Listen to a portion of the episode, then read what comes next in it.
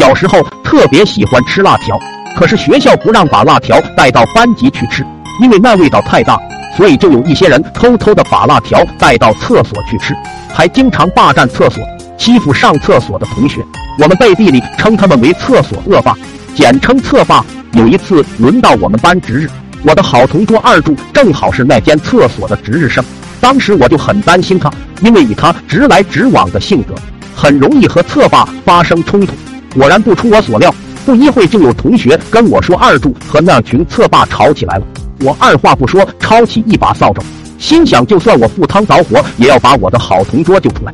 结果刚到厕所，我和我的小伙伴们都惊呆了。想象中二柱被欺负的场景并没有出现，反而是二柱天神下凡一对五。他手里的那把黄金扫帚，明显就是在坑里加持过的。他用那把黄金扫帚狠狠地拍在侧霸们的脸上，暖暖的翔和泪水，还有那嘴里未咽的辣条混在了一块，构成了从未有过的绝望。毕竟侧霸们人多，单单靠二柱一个人还是不够。于是我也拿起一把沾有黄金液体的扫帚，加入了战斗。最后侧霸们完败。经过这次战役之后，我和二柱的名声大振，亲切的被大家称为。